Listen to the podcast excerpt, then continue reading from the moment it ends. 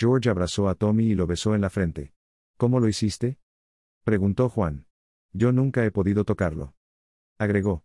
George bajó con Tommy en los brazos. Por favor sigue. Dijo Tommy. El padre se sorprendió aún más, Tommy no solía hablar.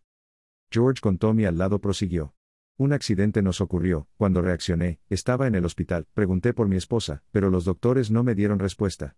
La ira se apoderó de mí, y salió lo peor de mí, me arranqué el suero, me paré de la camilla y salí al pasillo. ¿Cómo y dónde está su hijo?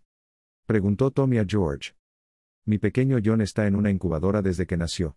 Cuando John nació, su cerebro estaba muerto, y tuve que crear neuronas artificiales para que pudiera desarrollarse como un niño común. Algo extraño pasó con mi pequeñito. No reaccionaba, ni su cerebro, tampoco, hasta que un día.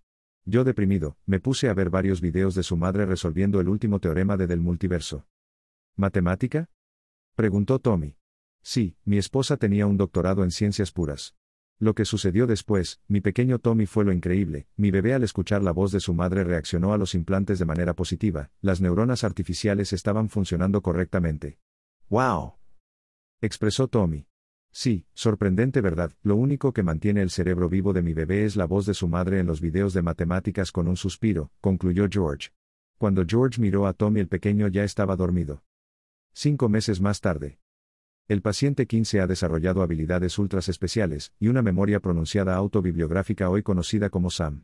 Habilidades superiores a los de los demás superagentes. Mientras, Juan y George estaba dialogando acerca del proyecto. Juan le contó todo acerca de los juegos sucios del director de la orden y George reaccionó de forma muy agresiva. Juan trató de tranquilizarlo y luego de unos minutos George recobró la calma. George, sé que eres un buen hombre, y desde que vi lo que hiciste por mi hijo, he estado eternamente agradecido, ahora si te rehúsa de la orden, tu vida y tu familia correrán peligro. Especialmente tu hijo. Mi hijo no. George, te prometo que lo cuidaré con mi vida si es necesario. Con tonalidad de confianza, aseveró Sans.